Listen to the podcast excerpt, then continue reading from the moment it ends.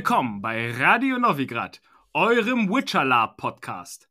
Hallo und auch von mir ein herzliches Willkommen. Schön, dass ihr dazugeschaltet habt.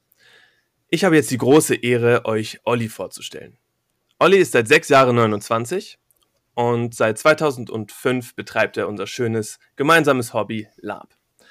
Er hat damals mit Vampire Lab angefangen und 2008 kam dann Fantasy dazu. Das betreibt er bis heute und aktuell spielt er in der Nilfgaarder Patriziergruppe Titus Jonathan Groll und ist Teil des Vorstandes dort. Er ist gelernter Innendekorateur und ein kleiner Funfact über ihn.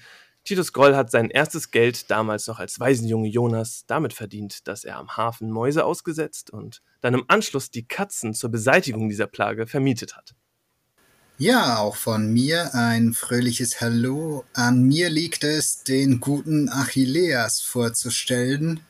Der 31-jährige Hamburger Labzeit 2016 und hat eigentlich genau mit dem Richtigen begonnen, mit Witcher Lab. Er hat mit seinen Freunden die redanische Markgrafschaft Farnholm gegründet mit Farnholms Fünfte. Wer kennt sie nicht? Die rot-weiße Plage. Wenn er nicht gerade labt oder mit anderen Hobbys beschäftigt ist, dann schreibt Achilles an seiner Masterarbeit in Koreanistik und er arbeitet an einer Grundschule. Und ein kleiner Fun Fact über unseren lieben Achilleas, unter anderem seinetwegen darf eine nicht weiter genannte Taverne nur noch voll bekleidet betreten werden. Klingt interessant. Solltet ihr ihn mal fragen, was das auf sich hat. Ich weiß noch nicht, ob ich mich darauf freuen soll. Danke dir, Olli, für diese Vorstellung. Mir kommt die Ehre zuteil, die Geißel Hannovers himself vorzustellen. Püschel 27, bekannt geworden auf verschiedensten Bühnen Hannovers, die er bespielt dank seines äh, darstellenden Spielstudiums auf Lehramt. Ja, viel geübt hat er mit Low Fantasy Lab seit 2011 als Bettler, Gossenspieler. Ne? Verstehst du den Witz? Okay. Ja, äh, unter anderem mit dem Gesocks, dort bekannt als Schwengel und aktuell in meiner Gruppe in der, so, in der Farnholms fünften mit dabei. Auch dort ein Tu nicht gut, vertickt er doch das blitzgenannte Fistech. Dieses Jahr tatsächlich ähm, hat äh, sich Püschel, oder genauer gesagt Schwengel, einen Wunsch bei den Ataroner Prinzen von der Kon Sturmwacht erspielt und äh, durchgesetzt, dass äh, die dort burgeigene Taverne ab sofort, als die Gesocks-Taverne bekannt geworden ist. Äh, wenn ich mich richtig erinnere, hing dann dort auch die Gesocks-Fahne, oder Püschel? Ja, genau. Ähm, und zwar, an, ich habe damit gerechnet, dass ich dann Huld und Jubel äh, ernte, aber äh, meine Crew hat mich irgendwie ein bisschen verdattert angeguckt und meinte, Digga, das kann nicht dein Ernst sein. So, wir hätten alles, alles von denen haben können. Irgendwie Schmuck oder Geld, keine Ahnung, einen Freibrief, wenn wir irgendwie die, die Prinzentochter vögeln, aber nein, nein, du willst deine scheiß Fahne da aufhängen. War ich so ein, fand das schön. Ja, ich auch. Es war irgendwie so ein, so ein Revier markieren. Musste auch mal sein. Kann man so machen. es war dann ja auch gar nicht mehr so schlimm, denn den Schmuck haben wir danach doch äh, trotzdem bekommen. Ja, Kam nicht, äh, wie hieß sie? Jos Jose Josefina? Josefina. Mhm. Ja, genau. Äh, und hat uns diesen Beutel Schmuck hingeworfen. Püschel, ich trage diesen Armreif immer noch. Er ist dran seit das Februar diesen Jahres. Das ist der originale Armreif. Ich das ist der originale aus. Armreif. Er geht auch einfach nicht mehr ab. weißt du, wie man das nennt? Abnehmen, aber... Das nennt man Knechtschaft. so schnell landet man eine Leibeigenschaft. Ja, aber für die Lady Josephina, also ich könnte mir Schlimmeres vorstellen. Oh, das, äh, auf jeden Fall. Immer ja. spannend. Genau. Ähm, wir wollen äh, heute über Witcher Lab sprechen und mit heute meine ich, eigentlich wollen wir über Witcher Lab sprechen und zwar hoffentlich noch äh, an vielen Abenden. Und ähm, wir haben eine wunderschöne Eingangsfrage, die wir äh, immer allen Leuten äh, stellen wollen, die vielleicht mal bei uns auch zu Gast sein werden. Aber um als gutes Beispiel voranzugehen, wollen wir auch selber diese Frage beantworten. Ähm, nämlich interessiert es uns, was Witcher Lab für die jeweilige Person dann bedeutet. Und ich würde gerne einfach mal anfangen und in der Tradition der Forschung weitermachen und dich mal fragen, Olli, was bedeutet für dich persönlich Witcher Lab? Gute Frage. ähm, Witcher Lab. Lab im Witcher-Setting. Eigentlich ganz einfach. Nun, warum ist es speziell? Ähm, ja, wir haben halt diese Gruppe da gegründet, die mit diesem Hintergrund spielt. Ja, da kann man jetzt auch an Großcons und so, muss man nicht jetzt zwingend nur an diese geschlossenen Settings. Doch, gerade an diesen geschlossenen Settings lässt sich halt auch der Hintergrund sehr schön bespielen. Und das ist etwas, was ich halt ähm, vorher so nur in einem College of Wizardry hatte.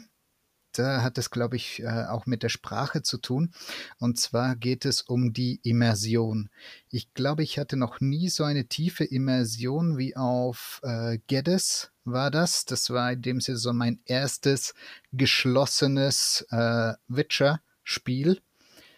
Und äh, da gab es ein paar wenige Nicht-Witcher-Hintergrundcharaktere. Der Rest war aus diesem Hintergrund.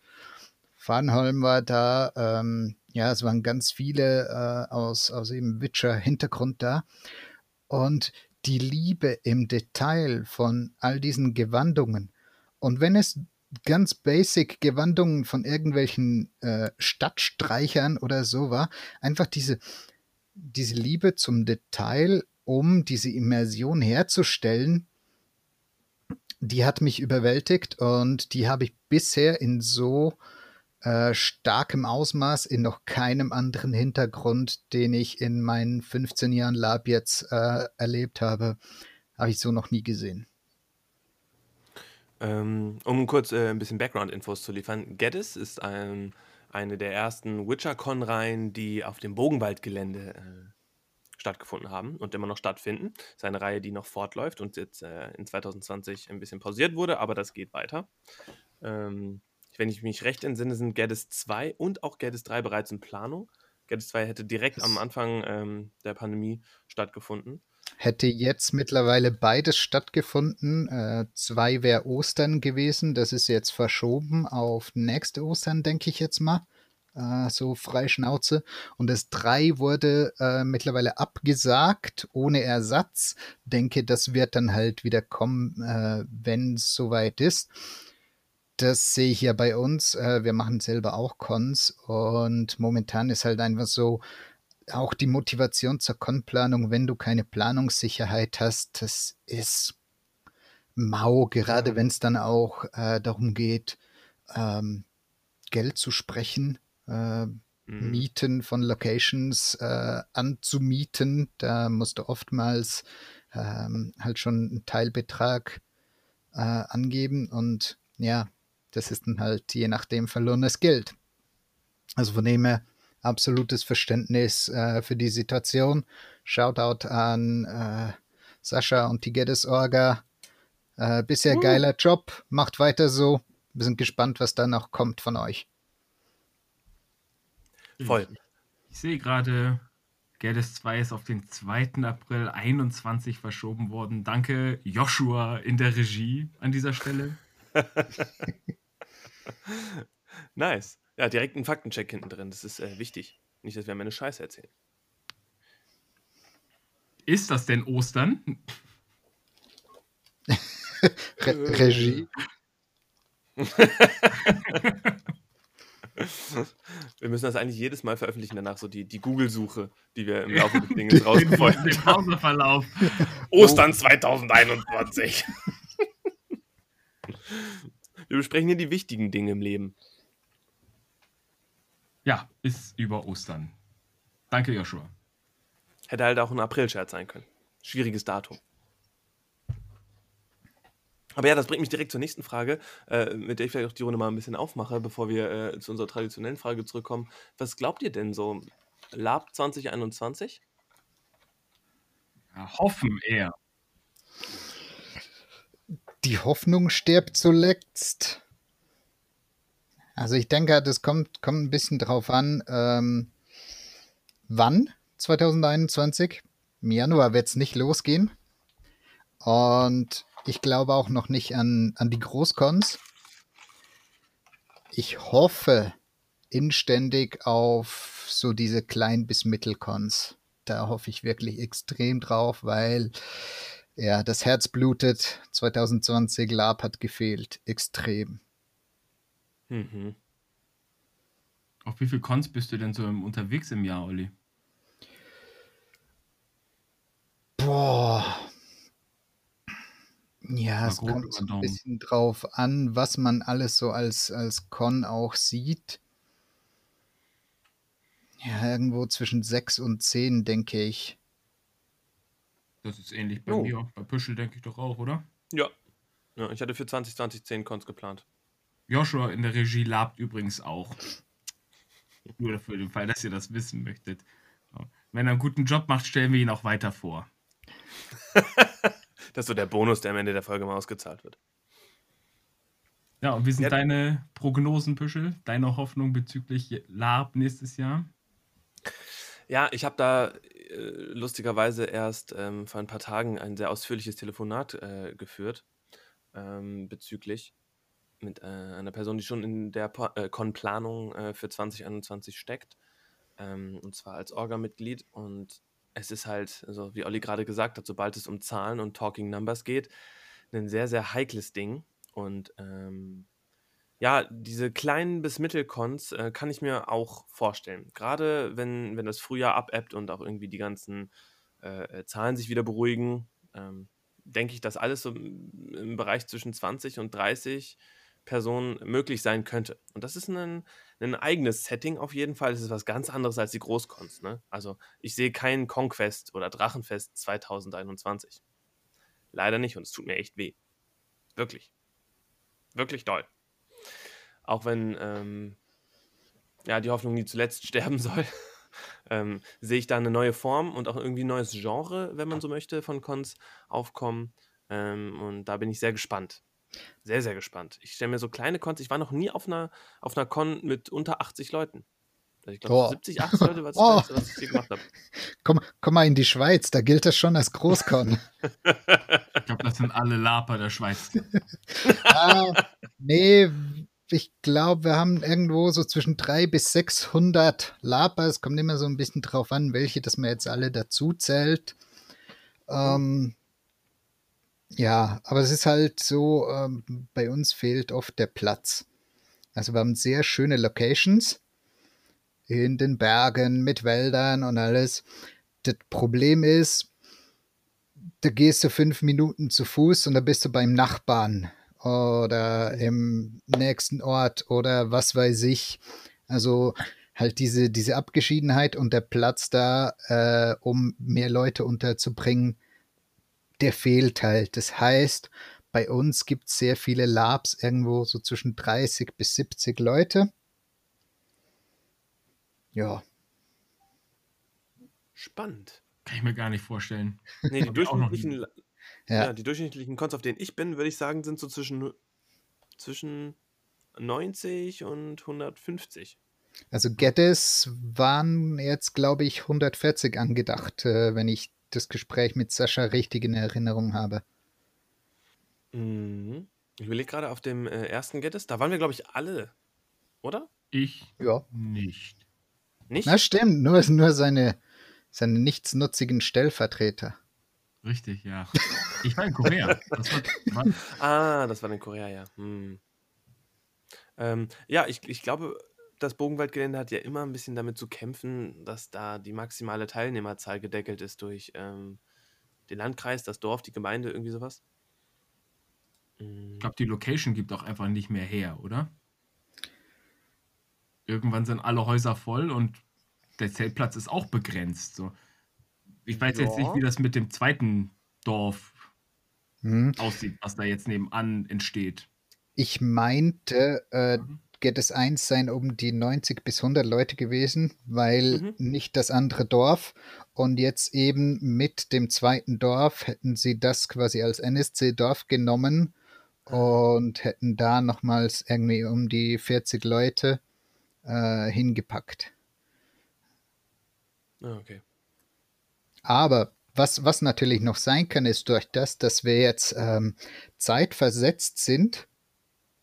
Ähm, Bogenwald wurde ja weiterhin ausgebaut.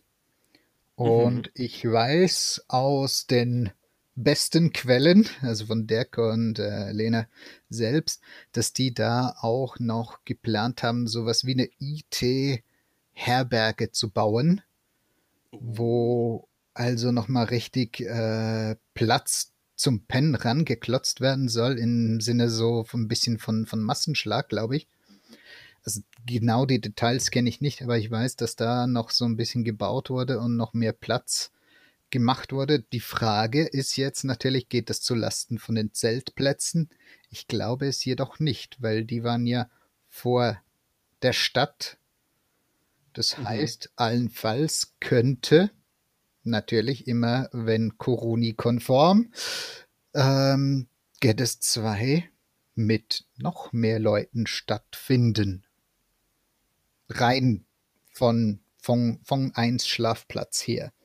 Aber Entschuldigung, da muss ich ja aufs heftigste protestieren. Wenn da noch mehr Leute kommen, dann sind wir gar nicht mehr elitär. dann seid ihr nicht mehr die größte Gruppe, ja? Das wäre vielleicht gar nicht so schlecht. Irgendwann geht auch in Geddes die Sonne auf. Nein, das ist kein äh, Propaganda-Podcast. nee, wir sind ja auch bunt gemischt. Ja. wir sind bunt gemischt. Genau, vielleicht ist das eine wunderbare Überleitung. Äh, Achilles, was findest du denn an Witcher Lab so besonders? Ich glaube, meine Gefühle für Witcher Lab sind ganz eng mit meinem eigenen Lab-Einstieg verbunden. Ich habe ja, wie Olli eben schon erzählt hat, erst äh, 2016 mit Lab angefangen. Und äh, zusammen mit äh, Joshua aus der Regie, auch wenn jetzt noch keine 100 Likes da sind, äh, hab, verrate ich das jetzt einfach mal als kleinen Teaser. Und es war von Anfang an, wir waren äh, auf, auf, der, auf unserer ersten Con gar nicht als Witcher-Charaktere dabei, haben aber mehrere Witcher-Spieler kennengelernt und waren hooked. So. Dann gab es eigentlich auch kaum noch Diskussionen. Das war eigentlich, war eigentlich entschieden, dass man sich da jetzt ähm, möglichst äh, flott Witcher-Charaktere ranzüchtet, um dort mitzumachen. Denn diese, diese sehr, sehr beschauliche, gerade hier alleine in Norddeutschland, Norddeutschland das war ja eine, eine sehr, sehr regionale Con, möchte ich meinen. Ja, voll. Ähm, die Anzahl an Witcher-Spielern auf dieser Con war sehr überschaubar. Sehr, sehr überschaubar. Das waren keine fünf. Aber mit all diesen Spielern habe ich mich während des Spiels als auch außerhalb des Spiels sehr, sehr gut verstanden, wodurch halt Puschel sie uns an auch langfristige Freundschaften entstanden sind. daher verbinde ich mit Witcher Lab einen sehr, sehr, einen sehr, sehr familiären Umgang miteinander. Denn die Community ist halt noch nicht sehr groß. Du kennst Leute, auch wenn du sie vielleicht im Spiel selber noch nicht äh, gesehen hast. Man kennt sich aus, aus Foren, über Facebook. Man hat eigentlich alle Charaktere schon mal gesehen. Die äh, Update-Fotos und ähnliches. Und man pflegt eine, ein sehr, sehr, sehr, sehr spezielles Spiel miteinander, das äh, auf sehr viel Respekt und sehr viel Vertrauen basiert, meiner Meinung nach, wodurch ich eben mich sehr, sehr zu Hause fühle in diesem Setting. So. Ich weiß, das könnte theoretisch auch als Template für jedes andere Setting gelten, aber nun, ähm, in meiner noch jungen Lab-Karriere wurde ich halt von, vom, vom Witcher aufgesaugt und über die Jahre ziemlich durchgekaut, aber das ist eine andere Geschichte.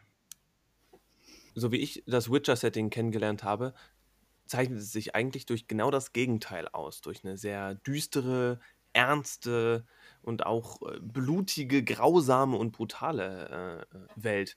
So, und, und all diese krassen Punkte sprechen auch total für diese Immersion, von der Olli gesprochen hat. Und auch für etwas, was man in anderen Genres, ähm, ich will nicht sagen vermisst, aber das ist nicht so der explizite Fokus. So, wenn ich jetzt an DSA-Lab denke, da kommen meine Wurzeln so ein bisschen her, da ist es, ja, da spielen halt alle gern die Helden. Und das ist der, der Common Ground, das ist der, der Konsens. Und den Konsens, äh, dass alle jetzt irgendwie die Helden spielen, den nehme ich beim Mucha Lab überhaupt nicht wahr. DSA, für alle Zuhörenden, denen das kein Begriff ist, kommt von Das Schwarze Auge und ist ursprünglich ein Pen-and-Paper-Regelwerk ähm, aus den 80ern und dient seitdem auch vielen Live-Rollenspielern als Hintergrund. Es ist super weit ausgearbeitet, ein riesengroßes Spektrum von Themenbänden, Regionalbänden. Jedes Kaff ist ausgearbeitet. Äh, jede Religion hat eigene, ähm, eigene Mini-Bibeln und es ist einfach ein Hintergrund, der, der sehr definiert und sehr geschlossen ist. Deswegen ist es auch ähm, nicht ganz so fluide. Wenn man sich einen DSA-Charakter erstellt hat, dann wollen halt viele auch im DSA-Universum damit bleiben. Fremde ist schwierig. So, wir haben das ja anfangs gehört. Auf Geddes waren noch einige Nicht-Witcher-Charaktere. So, das ist in diesen geschlossenen Settings eh immer schwierig. Aber als Pen and Paper geht es darum, eine Heldengruppe zu sein.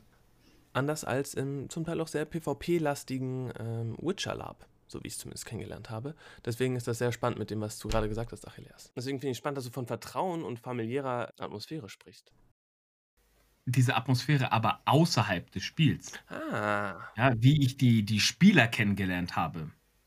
Das meinte ich damit. Mhm. Vielleicht ist das nicht klar geworden, aber es geht mir darum, wie schnell man in dieser Community von Witcher-Lapern ein, einfach nette, hilfsbereite Leute kennengelernt hat, mit vielen von denen man auch über Konzen weg noch in Kontakt ist, die man immer fragen kann wegen jeder Kleinigkeit, äh, ob es ein bestimmter Zierstich ist oder sei es jetzt äh, diese, diese Schnapsidee mit diesem Podcast hier. Ja, bestes Beispiel, Radio Novigrad. Radio Novigrad. ähm, ja, muss ich Achilleas mal ganz, ganz klar ähm, recht geben. Äh, gibt ja da auch auf Facebook und sonst gibt es diese Gruppen und Community. Und es war nicht immer so, es gab so gewisse Zeiten, wo so auch ein bisschen dieses itige Fraktionen-Bashing vielleicht zu ernst genommen wurde. Aber mittlerweile hat sich das wirklich für mich als auch eine sehr angenehme ähm, Bubble äh, entwickelt.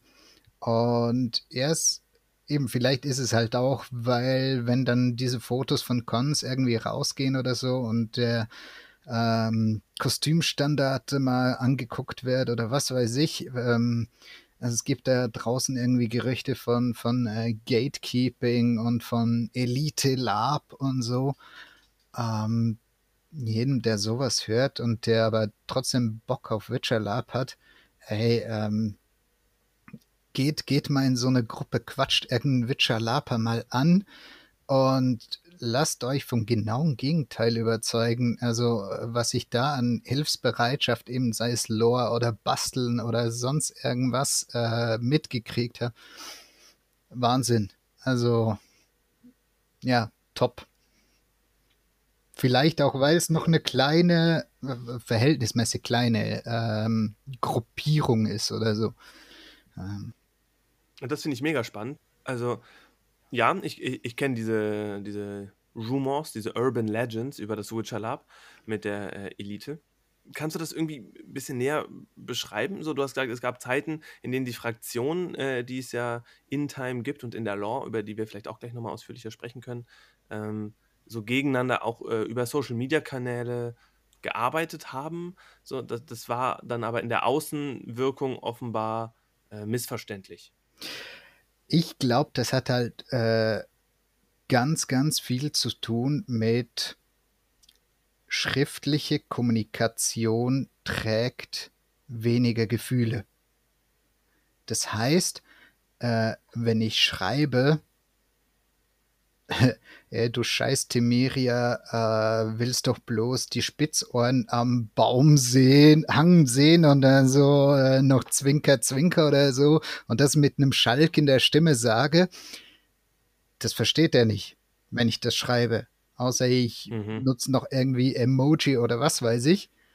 Und wenn dann das Gegenüber das äh, in den falschen Hals kriegt, äh, und, und dann beginnt irgendwie IT zurückzuschießen. Äh, und dann liest das einer von dem seiner Gruppe und da kommt der noch dazu und so weiter und so weiter und so weiter.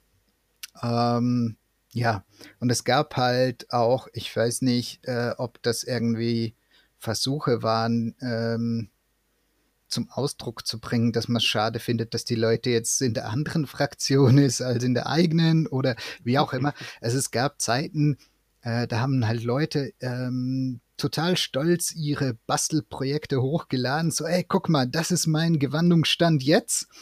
Und da kam halt so von der eigenen Fraktion, yeah, yeah, yeah, geil. Äh, und von der Gegnerseite, äh, kack, hier Fraktion einfügen. ja, mhm. ähm, und irgendwann ähm, ist das so ein bisschen eskaliert in dem Sinne, dass es halt in einem Post äh, auch thematisiert wurde. Und dann mhm. hat die Community eigentlich so ziemlich geschlossen ähm, auch ja für sich äh, gefunden, ja, nee, das wollen wir nicht. Wir, wir führen neue Regeln ein. Äh, Wenn es ein IT-Post ist, der klar als IT-Post, ähm, also IT ne, in Anführungs- und Schlusszeichen, weil es ja dann irgendwo immer noch Social Media. Äh, aber dass man darauf halt auch so antworten kann. Und wenn es aber ähm, eben um irgendwelches Bastelzeug oder so geht, dass man dann halt wirklich, also dass man klar trennt von wegen, ey, Ote, ich finde das äh, saugeil. Ich werde das schade finden, IT da draufhauen zu müssen. Oder halt so. Und äh, seither ist es wirklich so, dass, dass da ähm, ganz ein anderer Umgang herrscht. Und zwar eben halt der, ja, eigentlich beste, den ich so äh, bisher erlebt habe. Man kennt sich halt, oder? Die meisten Witcher-Laper kennen viele andere Witcher-Laper in einer nicht sehr großen Community. Ich glaube, das trägt sehr, sehr viel dazu bei, dass man halt gelernt hat, miteinander einen gepflegten Umgang zu führen. Mhm.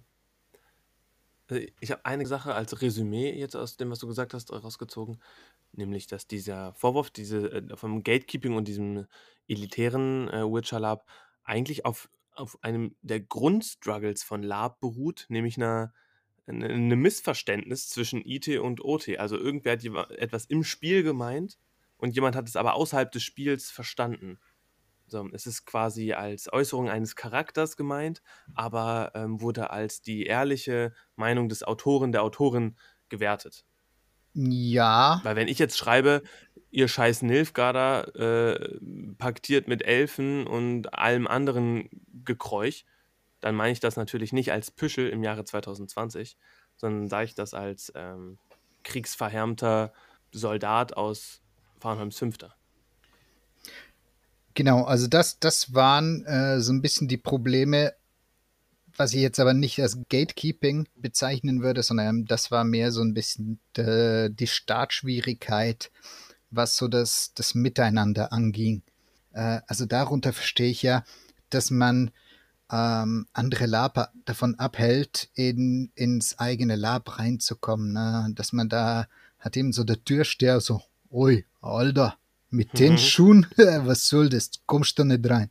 So, ähm, und da sehe ich wieder so ein bisschen das Problem bei Social Media, weil mhm. äh, gerade mit Instagram, Hashtag WitcherLab, schaut es euch mal an, da gibt es so geile Klamotten. So endgeile Klamotten. Und das Zeug taucht halt auch auf, wenn du andere Hashtags suchst, weil die halt auch auf anderen Labs sind. Und wenn das jetzt äh, ein Neuling, Piratenhemd, Bandana, Schwertschwinger, äh, Laper sieht und denkt, Oida, das ist mein Standard, wie, wie soll ich da mitheben? Das, das geht ja gar nicht. Ja, ich glaube, das ist so ein bisschen das, dass dann die Leute denken so, okay, und wenn die nur sowas annehmen und so. Dabei, nur schon mit so einer Ausrüstung, ähm, mit ein paar kleinen Handgriffen, Top-Witcher-Klamotte. Also da braucht es gar nicht so viel teilweise. Da gibt es auch ganz, ganz tolle äh, Modder und äh, Anleitungen dazu, gerade auch in, in der äh, Witcher-Bubble. Äh, Nucleus Workbench, die Leo und der Nuke, die äh, sind ja da auch im Witcher Lab und immer ein ganz tolles Zeug. Äh, Björn mit seinen ultra krassen Hexer. Ich meine, wenn du die, seine Bilder siehst, denkst du auch so, Oida, wie soll ich jemals auf so einen Standard kommen? Hm. Guck dir seine Tutorials an und dann Step by Step und irgendwann bist du voll der Witcher-Babbo. An dieser Stelle möchte ich einwerfen, ich bin selber kein Witcher-Babbo. Ja? Lüge! Aber, liebe Freunde, es gibt auch wirklich niemanden, der da an dieser Tür steht und sagt, ihr kommt hier nicht rein. So. Ich glaube, inzwischen haben wir echt eine, einen Umgang miteinander gefunden. Da nimmt man jemanden bei der Hand und sagt, so mein Jung, das können wir nächstes Mal vielleicht anders machen. So. Weil wenn ich daran denke, wie ich angefangen habe vor vier Jahren und was ich behauptet habe, sei ein Witcher-Charakter. Du, kann man machen. ja, und äh, ich meine, ich weiß nicht, ich glaube bei euch auch, äh, unsere Gruppe hat absolut gar nichts gegen Frischfleisch. Gegenteil. Denk, was, was mhm. so ein mhm. bisschen in der, in der Witcher-Welt ist, vielleicht hat das auch so ein bisschen dazu geführt. Es hat, wenn wieder ein neuer kommt und findet, Hallo, ich möchte gern einen Hexer spielen. Und dann denkst du dir, okay, wieder einer, wir haben schon 12 und welche Ausrüstung hast du? Seit wann hast du begonnen? Kennst du dich aus? Möchtest du nicht vielleicht lieber mit einem anderen Charakter starten, der, mhm. und jetzt kommt's, auch für dich als Spieler angenehmer ist, weil es nicht so viel Druck abverlangt? Weil ich meinen Hexer, ja. wenn du den wirklich geil darstellen musst, dann musst du dich ins Zeug legen. Den musst du, den, den müssen dir die Leute abkaufen. Wenn du einen mhm. Soldaten mhm. spielst, eine Magd, einen Handwerker. Handwerker ist sowas Geiles, vor allem wenn du, wenn du Ote in Skill hast, den du Ite benutzen kannst. Das ist einfach das coole Sache und das bietet so viel mehr Spiel als der eben 12. Hexer und 54. Zauberer und ja. Ja, ja ich an, das, was du ansprichst, äh, 100%ig. Äh, ähm, um, um da noch auf äh, das zurückzukommen, was ich am Anfang gesagt hatte. So, im, im DSA-Lab, da wollen die Leute den Helden spielen. Ganz häufig. Und der Held in im Witcher-Universum, den kennen alle, das ist Geralt von Rivia und der ist halt eben der Hexer. Aber im Kanon, in, in der Lore, in diesem Universum ist er eigentlich total einzig, nee, nicht einzigartig, aber super selten. Also, wenn wir von diesem ganzen äh, Kontinent sprechen, mit den, weiß ich nicht, Hunderttausenden von Bewohnern, wie viele davon sind Hexer? Ein Dutzend? Hm, ja, vielleicht zwei. es sind halt effektiv super wenig. Und sobald man auf, auf eine Con kommt und dann trifft man zu dem, äh, keine Ahnung, dem dreckigen Dutzend von äh, Farnholms Fünfter äh, auf fünf äh, Hexer. Komisch, ne? Ist leider aber, schon passiert. Ja, aber gleichzeitig äh, kann ich es auch für alle AnfängerInnen da draußen total gut nachvollziehen, denn ähm, um eine Lanze für die Hexer zu brechen, Hexer sind eigentlich perfekte Lab-Charaktere. Die können alles. Es gibt keinen Plot, der einen Witcher, einen Hexer ausschließt. So, egal ob es alchemistisches Ding ist, egal ob es Kämpfen ist, ob es Zauberei ist, ob es ähm, in der Wildnis nach Spuren suchen ist, ob es eine äh, äh, Krimi-Geschichte ist, alles, alles kann man unter einem Hexer äh, unter, unter einen Hut bringen, was äh, natürlich auch den Reiz voll ausmacht. Weißt du, wie wir das bei uns nennen? Overpowered. Mhm. Ich würde halt an dieser Stelle auch echt widersprechen und genau das Gegenteil behaupten. Hexer sind nicht die perfekten Lab-Charaktere. Das sind halt Einzelgänger und für mich ist Lab ein Gruppen-Team-Ding. Ein, ein Hexer ist, äh, um dich anzusprechen, ein Hexer ist eine Ein-Mann-DSA-Gruppe. Ja. Korrekt. Ja. Eine eierlegende Wollmilchsau. Genau. Und das ist halt, das ist halt ein bisschen schade, weil du halt eben in dem Sinne alles machen kannst. Und das ist, ich verstehe das, das ist halt für Neulinge, gerade auch wenn du jetzt nicht irgendwie noch eine, eine coole Lab-Gruppe hast und so, dass es den Reiz ausmacht. Das Ding ist halt, je nachdem isolierst du dich so und äh, hältst dir die coole Lab-Gruppe der du angehören könntest, so fern. Weil das macht es ja genau aus, so, oh fuck, äh, da müssen wir irgendwie einen Teil untersuchen mit Alchemie. Das kann ich nicht. Ich kann lesen und schreiben und rechnen. Ähm, wer kann das? Kannst du das? Ja, sicher kann ich das, aber ich kann es nicht aufschreiben. So, yay, Team! nee, ähm, das, das macht halt dann genau dieses Miteinander aus. Und ja, das wird da so ein bisschen genommen. Und das zweite ist halt, Hexer sind, äh, sind mutiert, sind dadurch ultra stark, sind super schnell und die top trainierten Kämpfer. So. Mhm. Jetzt haben wir Gegner dafür? Also IT, gibt es Geister, Monster, was weiß ich, zum äh, Bekämpfen? Gibt es an WitcherCons oft. Man versucht so auch ein bisschen die zu ähm, bedienen. Teilweise sehr, sehr gut. Also da habe ich schon Monster und, und Dinge gesehen. Sehr, sehr coole Sachen. Das andere ist dann halt auch, ähm, wenn man dann mal gegen einen Mensch kämpfen muss. Und da habe ich dann halt auch schon gehört äh, oder Szenen gesehen, ein Hexerspieler kämpft gegen einen anderen Charakter im Schwertkampf. Und du siehst halt einfach so, ja, der Hexer hat Mühe. Weil der andere halt vielleicht, ja, der spielt einen Ritter und der trainiert Thema und hat sich mit seiner Rolle auseinandergesetzt und ja, dann sieht es halt so aus, dass der krasse, krasse Hexer gerade irgendwie äh, Seitenstechen hat oder noch angeschlagen ist oder weiß auch nicht. ähm, ja, von dem her, also gerade eben auch Neuling, ich verstehe absolut den Gedanken dahinter, einen Hexer spielen zu wollen, rate jedoch ab. Ganz, ganz dringend.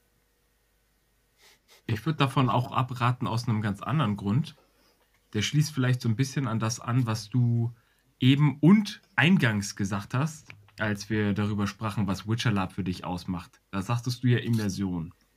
Und diese Schnelligkeit und diese Stärke von Hexern, ganz davon ab, dass Magie für mich ein ganz schwieriges Thema ist. Nicht nur, weil ich Redania bespiele, sondern auch wegen der Darstellbarkeit. Hm. Ist die Darstellbarkeit von Hexercharakteren die sich schneller bewegen als Menschen möglich und ähnliches, ein großes Problem. Das reißt mich aus meiner Immersion, denn ich kann ja nur sehen, was sie mir anbieten können. Und was ich sehe, ist, sie sind so schnell wie ich. Also jetzt vielleicht nicht ich als Person, aber sie sind so schnell wie ein anderer, den ich kenne. Mhm. Das reißt mich aus meiner Immersion. Wie kann man denn Hexer denn sinnvoll darstellen? Frage ich jetzt mal in die Runde. Mhm. Ja, äh, mega feierlich, Jungs. Wir sind jetzt gerade schon richtig deep down the rabbit hole. Ähm, So, äh, kurzer, kurzer Exkurs äh, an alle Menschen, die uns zuhören. Ähm, uns ist ganz wichtig, und das war von Anfang an Teil unserer Planung, dass wir immer möglichst viele und verschiedene Seiten beleuchten wollen. Deswegen wird, wird, wird euch auffallen, beleuchten wir ähm, auch gerne mal so, so unpopuläre Seiten und, und wollen irgendwie den Teufelsadvokaten raushängen lassen. Ähm, natürlich wollte ich nicht dafür plädieren, alle äh, Neulinge da draußen, bitte macht euch einen, einen Witcher-Charakter. Ne? Ähm, genau an solche kritischen Momente, an solche Fragestellungen wollen wir rankommen. Ähm, und ja, deswegen direkt weiter. Wie kann man einen Hexer, wie kann man einen Superhuman, etwas, was größer ist und stärker und mächtiger ist als ein Mensch, äh, darstellen mit den Möglichkeiten, die halt eben nur ein normaler Mensch hat? Ähm, und das, der erste Begriff, der mir sofort in den Kopf gesprungen ist, ähm, der auch an das angrenzt äh, oder anschließt, was Olli gerade gesagt hat, ähm, bei den glaubwürdigen Magiedarstellungen, die ja im Endeffekt genau dasselbe sind, ähm, ist Staging. Eigentlich läuft es nicht, nicht maßgeblich darüber, was der Zaubernde, derjenige macht, der more than human ist, tut, sondern über die anderen drumherum. So. Wenn da jetzt jemand ist, und wenn wir jetzt mal aus dem klassischen 90s Lab kommen und dann hast du da einen krassen Nekromanten und dann spricht er da irgendwelche lateinischen Formeln und auf einmal erheben sich hinter ihm einfach so ein Dutzend Leute aus dem Dreck und so verfaulende Leichen kommen auf dich zu mit coolem Geschminke, dann muss ich sagen, das ist eine glaubwürdige Darstellung, das ist mega nice. So. Das gab es in den 90ern nicht, glaube ich nicht. Da war Lab nicht cool. ja, vielleicht noch nicht mit der krassen Geschminke, wie es heute hat. Jungs, ich bin da völlig bei euch. Ähm, in den 90ern war ich auch äh, noch lange nicht volljährig. Also ich habe die nicht mitgekriegt, die Golden 90s. die, die ganzen Pannesamt 90s. Ähm, aber so, ja, ihr ahnt ja, worauf ich hinaus will. Es geht nicht nur um den, den Hexer selber, sondern um die Leute, die mit dem Hexer spielen und diesem Hexer eine Bühne bereiten, ähm, unter, oder auf der er äh, agieren kann. Und das ist natürlich super schwierig. Ne? Wenn ich jetzt der, der coole Ritter bin, der sich vielleicht als Held der Geschichte wähnt, und gegen einen Hexer antrete, der super räudig und besoffen und gebeutelt ist vom Leben, dann sehe ich gar keinen Grund, dem jetzt in einem Schwertduell seine übermenschlichen Reflexe zuzugestehen und so tue, als wäre er viel krasser als ich. Ne? Und in diesem Spiel muss es irgendwie einen Konsens geben, um diese Übermenschlichkeit darzustellen. So. Und das ist bei Hexern natürlich schwer. Ja, also ähm, Shoutout an Björn, das ist eine der besten Hexerdarstellungen, die ich kenne. Mitunter genau aus dem Grund, den du sagst. Äh, der hat halt auch noch so ein bisschen seine, seine Leute um sich rum. Der wirkt ständig angepisst. Hm. Der wirkt ständig angepisst. Und das ist also, was willst du jetzt von mir? Ah, was, der, so ein Auftrag, na, das ist unter. Und wenn es irgendwie mal Streit gibt oder so, dass, dass die Leute rund um ihn halt einspringen und sagen, oh, oh nee, äh, das ist unter deiner Würde oder äh, steht drüber oder was weiß ich, oder den anderen dann wegschleifen oder so, um, um so quasi, ey, du, du willst dich nicht mit diesem Hexer an, das willst du nicht. Guck, guck, wie angepisst der jetzt schon guckt und so. Das ist, ähm, das ist teilweise echt großes Kino. Ähm, mhm bei Jan ist es, ist es ähnlich. Der spielt so einen Bärenhexer und das ist halt auch, ist ein Bär, oder? Das ist so ein großer, großer, breiter Du, so. Ja, ja, ja, ich gehe jetzt einem Hexer ans Bein, Pink. Ja, hallo, wie ist das Wetter da oben? Ich gehe mal wieder. also das hilft enorm, ja. Was, glaube ich, ganz wichtig für eine Hexerdarstellung ist, und was auch, finde ich, in, in den Romanen rüberkommt, was in dem Videospiel rüberkommt, was sogar in Teilen, würde ich behaupten, in der sehr kontrovers betrachteten Netflix-Serie rüberkommt, ist noch so, so, so eine Menschlichkeit. So. Neben der Übermenschlichkeit brauchst du halt auch ein Gegengewicht. Und das kann eigentlich nur durch durch Mängel, durch Defekte, durch Schwächen sein. Alle hassen einen. Man ist ein Mutant, man ist äh, am äußersten Rand der Gesellschaft, man ist stigmatisiert bis zum, bis zum sonst wo. Ich glaube, das, äh, um auf die Grundfrage von dir, Achilles, zurückzukommen, äh, was macht einen guten Hexer oder wie kann man einen Hexer darstellen? Ich glaube, das, das ist ganz wichtig. Ähm, Gerade auch bei Geddes, ich weiß nicht, äh, erinnerst du dich an den Zauberer Philipp? Ja. Die fliederne Flunder. Mhm. ja, ja, ich mein dich. Ähm, ich meine, wie geil war der Dude? Der hat nie gezaubert. Ne? Nicht einmal. Nicht einmal. Aber jeder wusste, das ist ein scheiß Zauberer. Und ich glaube, keiner wollte, dass der irgendwann mal loslegt mit Zaubern. Weil der ist, der ist mit so einem Stock im Arsch, so arrogant in seinen, in seinen fliedernden Outfits mit, mit seiner Brille da rumstolziert und, und hat seine Haare gerichtet, dass du einfach denkst so, Alter, der Typ, der ist, der ist so pikiert, der muss was auf dem Kasten haben.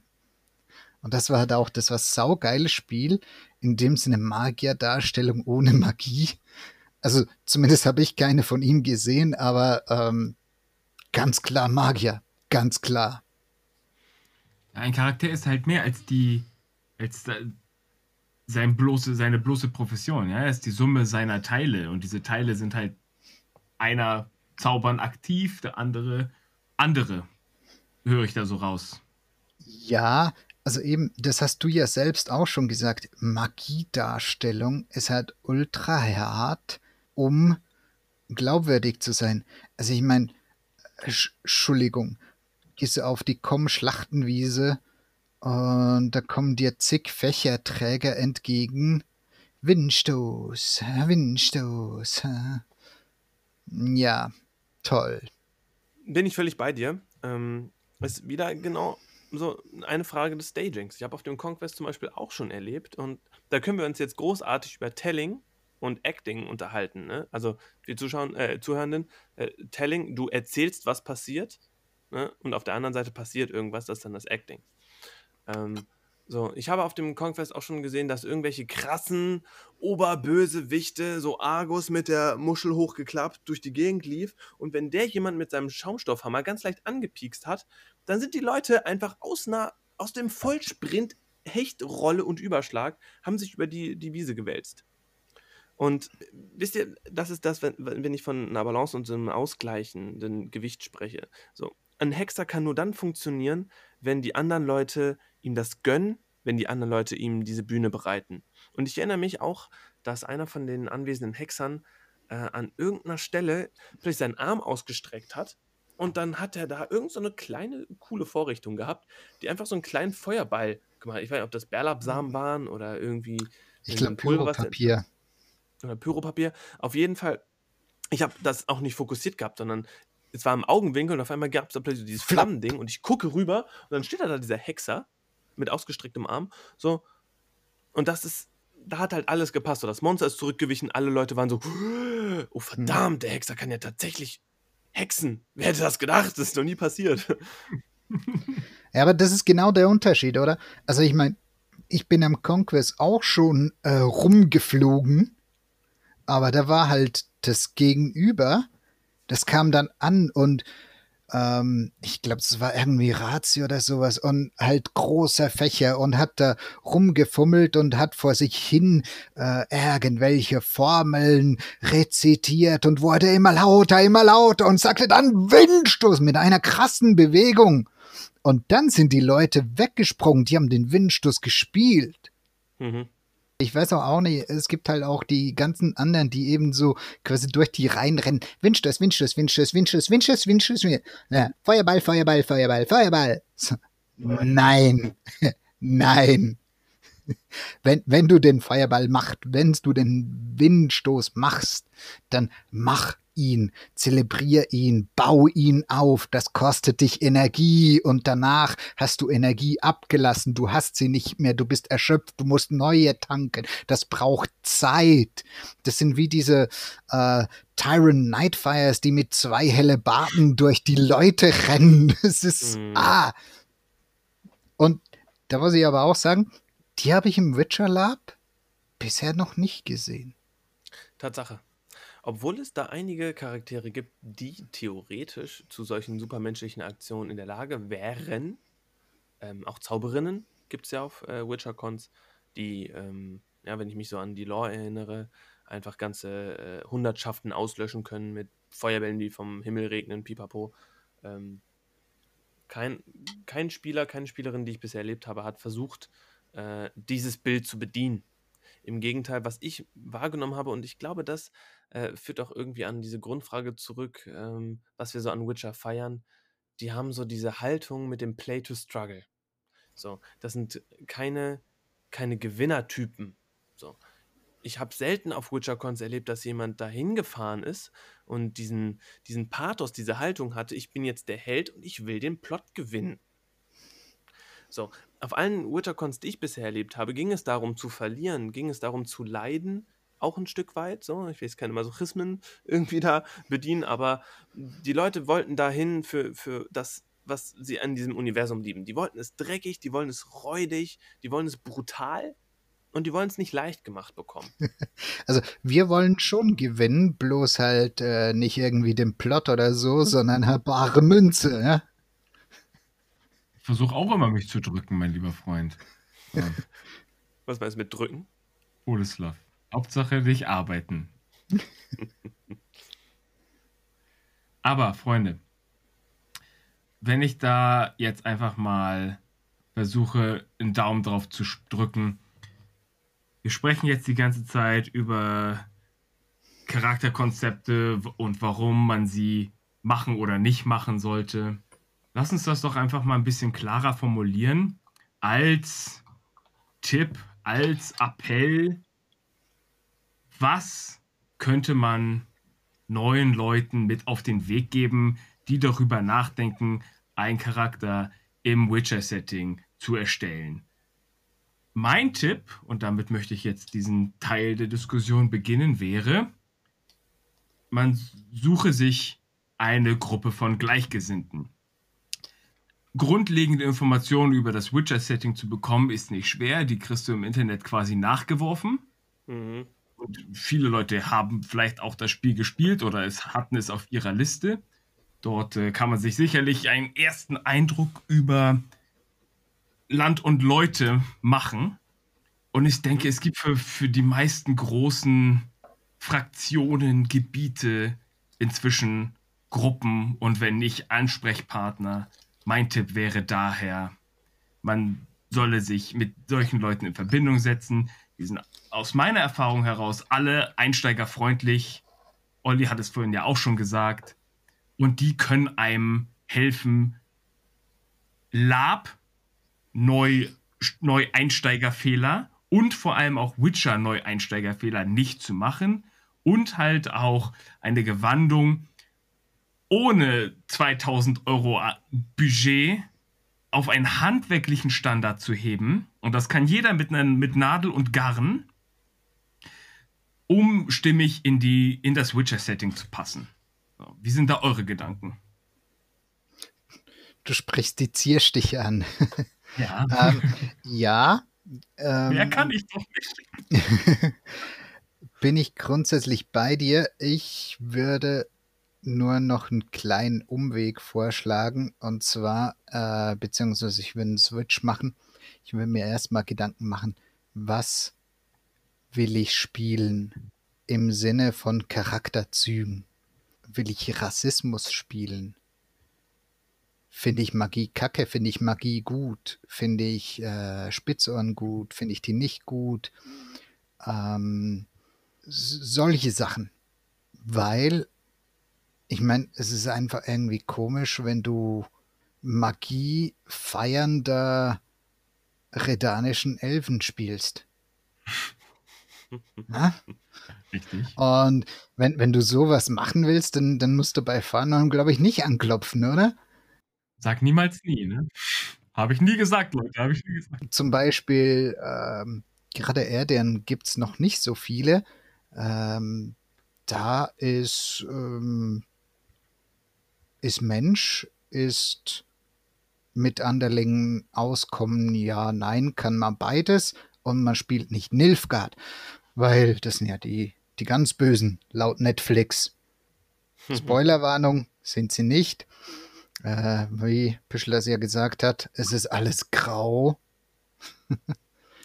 ähm, ja, aber das, das würde ich so ein bisschen äh, vorher so ein bisschen die, die, Infos über die Fraktionen und ihre Charakterzüge und dann Gruppe und, und da Infos rausleiern. Genau. Bevor ich jetzt äh, Püschels Antwort höre, möchte ich einmal noch mal ganz kurz direkt da an Olli fragen. Gibt es denn deiner Meinung nach, ich weiß, es ist eine gemeine Frage, Charakterzüge in Anführungsstrichen, die du schon zu oft gesehen hast im Witcher Lab? Ja. Bl blinder Patriotismus. Ich wusste, dass du das sagst. Blinder Patriotismus, der nicht durch bare Münze gebrochen werden kann.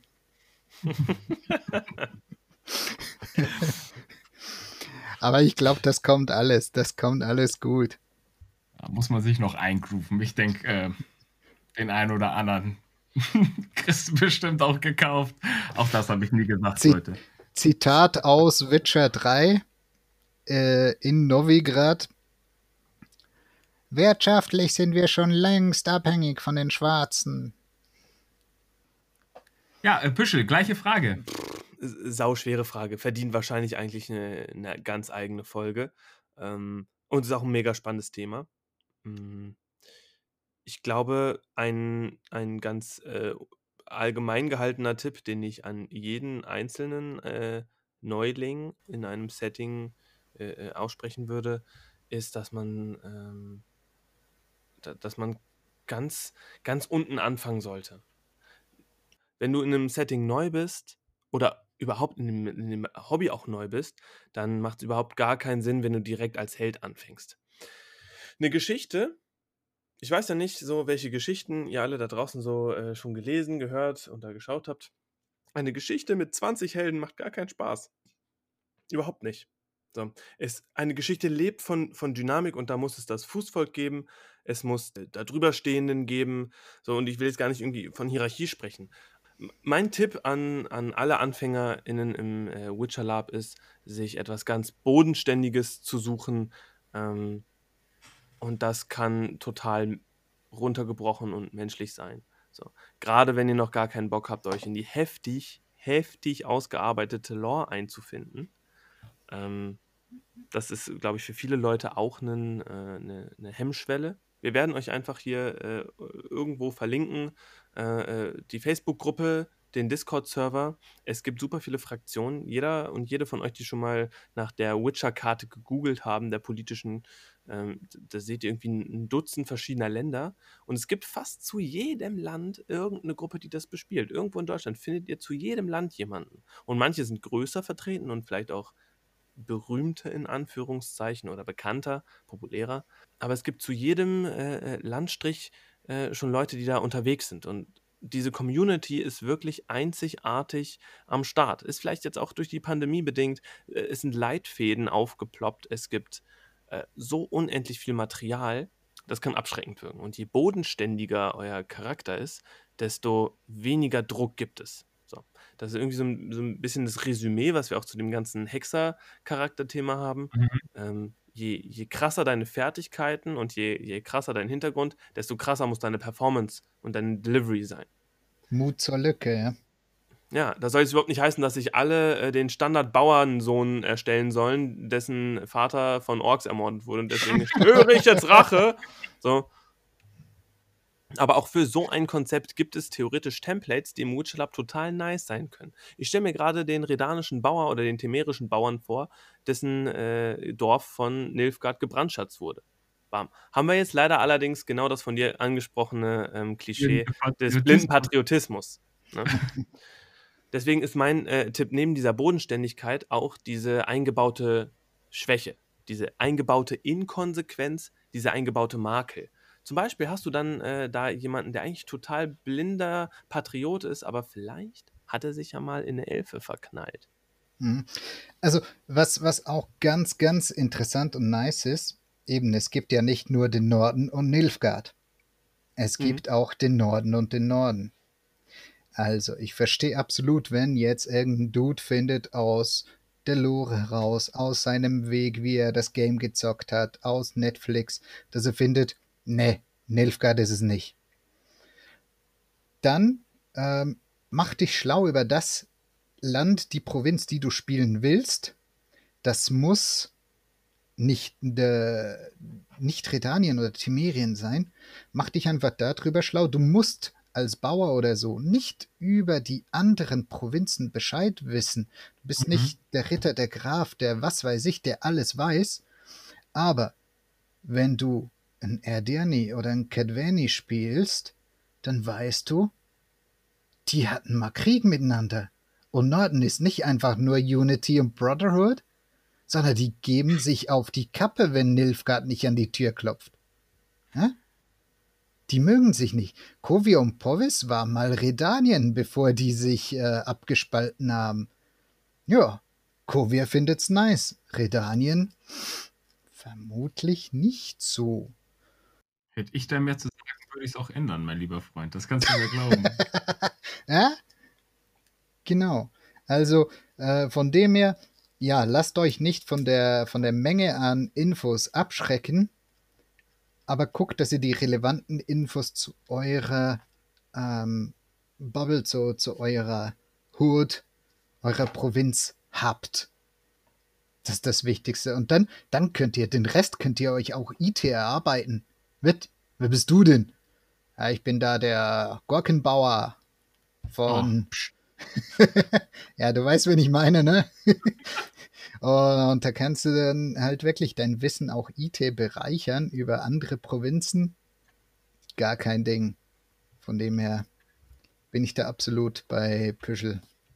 Zumal das Phänomen dieser Leitfäden und Regionalbeschreibungen und ähnlichem, also ich kann, ich kann da jetzt auch nur für mich sprechen gerade.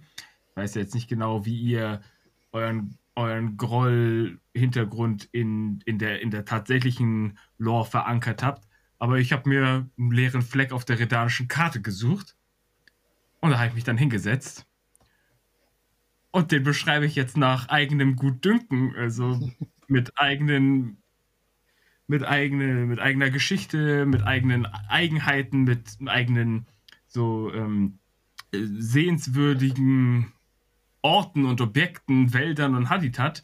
Aber das denke ich mir eigentlich alles aus, weil Britannien ist riesig und die Witcher-Welt ist umso riesiger.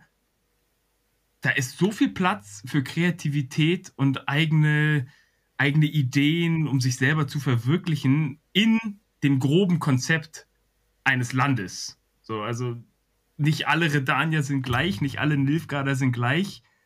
Das ist, glaube ich, auch ganz wichtig im Hinterkopf zu behalten. Da ist sehr, sehr viel Platz für Individualität. Genau, das ist auch super spannend, dieses Spiel mit den Klischees. Also mir ist das auf Con schon so oft passiert, dass jemand die nur die Farben des, der, der Gewandung gesehen hat und sofort auf die, die Fraktion geschlossen hat. Und das passiert immer wieder, auch wenn es überhaupt gar nicht stimmt. Und das finde ich super lustig. Es gibt Landsknechte, die sind in, in, in schwarz-gelb gekleidet und sofort prockt bei den ganzen Farnholmern der Hass. So. Obwohl das halt aus dem Warhammer-Universum stammende sonst was Charaktere sind. Sind, so. sind das nicht die Steherländer? Regie, Kann das, gelb Warhammer? Ja, Stierland.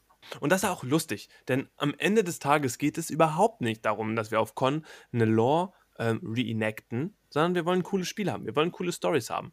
Würde ich so unterschreiben. Definitiv. Ja.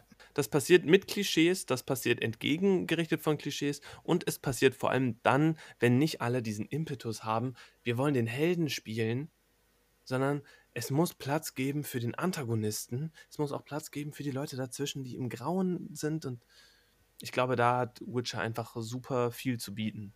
Und zwar genau in diesem Zwiespalt, den, oder, oder in diesem Spektrum, was Achilleas gerade genannt hat. Es gibt die ausformulierten Regionalbände für Hintertupfingen, so, wo du dann ähm, das Zeichen von Brugge hast und alle, die in Brugge geboren sind, die wissen äh, ganz genau von äh, der Schlacht am Brenner, weil es um die Ecke war und, und schieß mich tot. Und dann gibt es halt ewig große Weiten irgendwo hinter Jamulak im Norden, wo, weiß ich nicht, Vielleicht ist es da Tradition, dass sie jeden Morgen mit vergorener Schafsmilch gurgeln, weiß man nicht, aber ich kann das jetzt zu meinem Ding machen mit meiner Gruppe. Ist so. Genau. Und vor allem, so leer die Karte auch ist, wie oft ist es passiert, dass ich Sachen einfach auf Con entschieden habe, weil mich Leute irgendwas gefragt haben nach irgendwas und ich dachte so, ja, muss jetzt irgendwas sagen. Das ist jetzt so. ja. Ja, genau. Also bei uns ist es auch so ein bisschen äh, ähnlich. Also wir haben äh, gesagt, wir, wir spielen Patricia. Das heißt, wir haben einfach Geld. Wir haben keine Titel, wir haben keinen Adel. Wir sind jetzt nicht irgendwie groß äh, Papipapo, die Leute in Elfgard, sondern äh, die einen oder anderen kennen uns, weil wir halt einfach Geschäfte machen. Hm? Und ähm, das Ganze hat sich jetzt aber so ergeben, dass äh, Anton, der spielt bei uns den Bertram, äh, der hat in seinem Charakter halt drin, ähm, dass er, ähm, der wurde mal knappe und sein Papa, der war irgendwie so ein besoffener Ritter oder sowas und der hatte ein Gut. Und der ist gestorben. Hm, und jetzt äh, hat er da eine, einen Landstrich geerbt, wo er jetzt vogten muss. Äh, das heißt, der Bertram, der ist Vogt in Coeur de la Rose. Das ist so ein kleiner, unbedeutender, noch unbedeutender äh, Ort in, in Toussaint. Äh, ja, Toussaint ist Nilfgaard. So sieht's aus, Vigo. Ähm, Entschuldigung. Äh, genau, und da äh, macht er dasselbe wie du. Da äh, hat er sich ein Wappen aus den Fingern gesogen. Da ähm, bieten wir jetzt halt auch Neulingen, die bei uns äh, mitmachen wollen, die Chance. Hey, da kannst du ein Weinbauer, du kannst ein Handwerker, du kannst in die neu aufzubauende Garde, weil das ist halt wirklich ähm, der, der Vater von ihm, der war ein Säufer und der hat das alles runtergewirtschaftet. Also da ist nicht schön Toussaint, Beauclair, äh, La Belle Vie. Nee, da ist, äh, ja, und das muss jetzt aufgebaut werden. Und das bietet halt auch IT gerade ähm, für eine Gruppe bietet es sehr viel Potenzial. Einerseits für genau diese äh, 20 bis 30 Leute Plots, um da wieder mhm. zurückzukommen. Da kannst du so diese kleinen lokalen Sachen machen. Eben, äh, da ist jetzt noch ein Mönsterchen im Weinberg, da gibt es einen Hexer und der Rest kann die Burg beleben oder wie auch immer. Äh, und das zweite ist, für Neulinge gibt es wunderbare Charaktere, die sie da aufbauen und mit dem Land wachsen können. Klingt nach einer guten Zeit, um äh, bei Nilfgaard anzufangen. Aber, Freunde, Rot-Weiß macht halt schlank. Ne? Also kann ich nur Ich sag mal, Rot-Weiß und Gelb-Schwarz sind beide Signalfarben. Ist beides im Wald relativ auffällig, doch, würde ich bestätigen. Trigger Warning allgemein, wenn ihr irgendwelche Inputs habt, äh, was ihr hier gern hören möchtet, äh, schreibt uns an. Wenn ihr Ideen habt, was wir bringen sollen, schreibt uns an. Wenn ihr uns sagen wollt, dass wir scheiße sind, lasst es. Wenn ihr äh, uns sagen wollt, was euch nicht so gefallen hat und was wir vielleicht besser machen können, dann schreibt es uns nett ich denke, was wir äh, als Ausblick bringen können, sind noch viel mehr Gespräche über Witcher. Einerseits mit uns dreien und ich denke in Zukunft vielleicht auch mal in der Beisamkeit eines Gastes, wenn wir halt über ein passendes Thema sprechen. Hier bei Radio Novigrad auf 127,6. Schaltet auch beim nächsten Mal wieder ein.